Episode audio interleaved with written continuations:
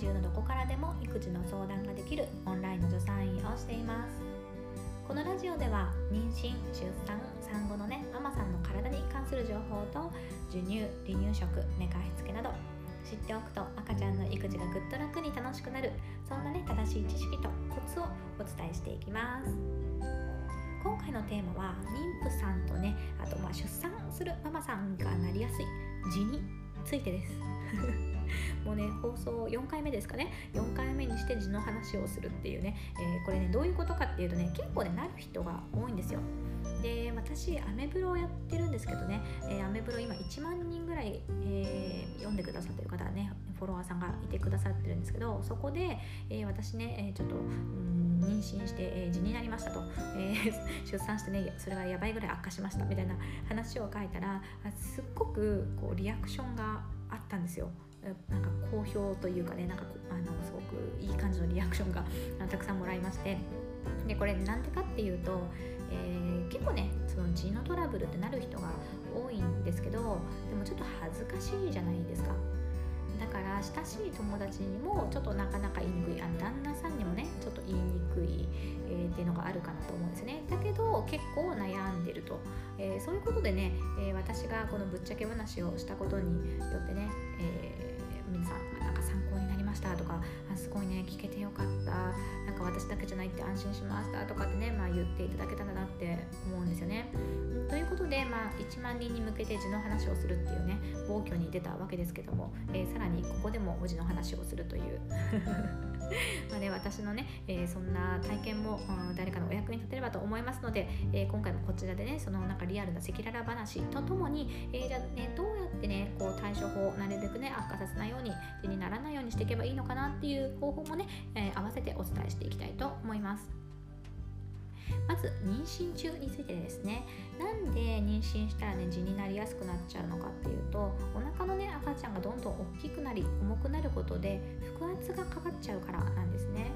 これね専門の先生にもねちょっと聞いたんですけどもまあそれでね赤ちゃんでね腹圧がかかってる状態だから、まあ、ある意味ね仕方ないと。ちょっと不可抗力的なまあ、部分もあってね、まあ、なりやすいのはまあちょっとねどうしようもない部分はあるということでしたね、えー、だけれどもそんな中ね、えー、やれることっていうのは2つです。うんまあ、1つはあのおトイレに、ね、長く座らないっていうことなんですね、えー、つまりこうおトイレに、ね、長くこう座って、えー、いると、まあ、そこでねさらに腹圧がこうぐっとねお尻にかかっちゃうじゃないですか。だからなるべくトイレはさっと済ませると。でもう1つはですね、え、妊婦さんってこう便秘になりやすいんですよね。で便秘になるとトイレ座った時に余計にうんうんってねうーんってしなきゃいけない、えー、そこで腹圧かけてしまいますので、えー、なるべく便秘を解消するっていうことです。妊婦さんでも飲める下剤とかねお通じ柔らかくするお薬っていうのがありますから、えー、ぜひね、えー、もうなんか遠慮せず妊婦検診の時にね、えー、お薬出してもらったりとかして、えー、便秘をなるべく解消してでおトイレは、まあ、ささっと 可能な限り、えー、ささっと済ませると、まあ、そういうふうにねやっていただくと、えー、よろしいんじゃないかなというふうに思います。で次ですね。次、えー、痔にとってね、えー、もうすごくね大きなイベントっていうのがこの出産時なんですよ。出産時。まあ皆さんのねご想像の通りというかご想像つくかなと思うんですけども、まあ、赤ちゃんをねうーんってこう息む時っていうのは、まあ、赤ちゃんを押し出す力だけではなくてこうお尻にもね力が 入りますので、まあ、そこでねこう、まあ、痔が悪化してしまったりとかね、うん、しやすいわけです。えー、私自身がですね、えー、妊娠中に、まあ、ちょっとねなんか痔っぽいな怪しいなって、えー、なったんですけども、まあ、見事にですねうん この出産で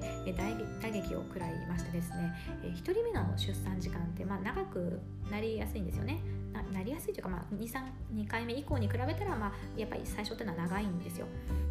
でなのでもう何時間もねこううんうんと私結構ね長く生きましたのでまあ大変なことに なったんですね、えー、じゃあこれどうしたらいいかっていうとですね、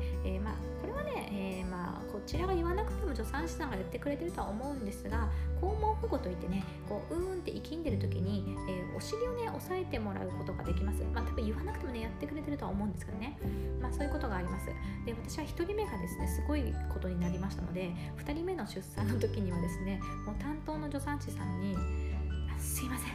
私1人目の時にいやもうすっごいちょっと大変なことになったんでの本気であのお尻押さえてもらっていいですか？ってねいう風に もうお願いしました。もうちょっと助産師さん若干笑ってましたけどね。でもね、えー、その、まあ、しっかり抑えてくれたおかげか、まあ、はたまたね2人目はやっぱりすんなりすっとだいぶ短い時間で生まれてね生きむ時間も少なかったので、まあ、それが良かったのか2人目っていうのはねほとんどあの1回目の出産に比べたらなんか全然この血の程度っていうのは、えー、軽く済みましたね、うん、なのでまあそういうことが、えーまあ、できます。で次はね産後ですね。産後です。産後にできること。もしね出産後になんかこうお尻のね、えー、とこがすごく腫れてしまってなんか外側にプリプリって出てるような状態でねあなんか血が悪化してしまったと、えー、なった時にできることっていうのがねこれまた2つありますね、まあ、1つ目はね、えー、妊娠中と同じでこうなるべく便秘にならずね、えー、お通じを柔らかくしてスッと出すようにするっていうことですね、えー、でこれもね授乳中に飲めるお薬ありますから必要ならね産婦人科で相談してね、えー、まあ、入院中にでも出してもらって退院処方でもたくさん出してもらってで、まあ、お家で帰っても飲む。で、え便秘をしないようにするっていうのがまあいいかと思います。でもう一つがですね、えー、こう温めるってことなんですね。これどういうことかと言いますと実は私その1人目の時の血がですね、えー、かなり本当に辛くてですね、えー、あの出産時にね赤ちゃんの頭が大きくってであの石灰を入れない。切らなくても、まあ、自然に裂けたんですよ。あそこがね。裂けたの。で裂けた傷があったのにもかかわらずなんとその裂けた傷の痛みよりお尻の痛みが辛すぎてですねこれ笑えません？え私ねまさか自分がそんな風になると思わなかったですよ。まさかおしもの傷よりお尻が痛いっていう産後はね想像していなかった。ちょっと話ずれますがなんかね出産ってね自分のイメージ通りにいかないとかイメージと違ったってことがまあ多々あるわけですよ。うん、たくさんある。よくある。だから皆さんねもしそうなっても、まあ、それが普通なことですし、えー、これ聞いてくださってるプレママさんねプレママさん、えー、まあ、そんなもんなんだなとね思っておいてください。自分の思い通りにねいかなかったイメージと違ったとしても、まあ、そんなもんなんでね、えー、それ悪いことじゃないです。普通です。ねはい じゃあ話戻りますと、まあね、産後にそのお尻が痛すぎてですねまあ座れない授乳したくても、まあ、座るのも辛いもう円座様々、えー、円座ありがとうみたいな感じでねで退院して家に帰ってきてもまあ辛かったんですよ。うんということで、えーと、と私赤ちゃんと2人きりでの初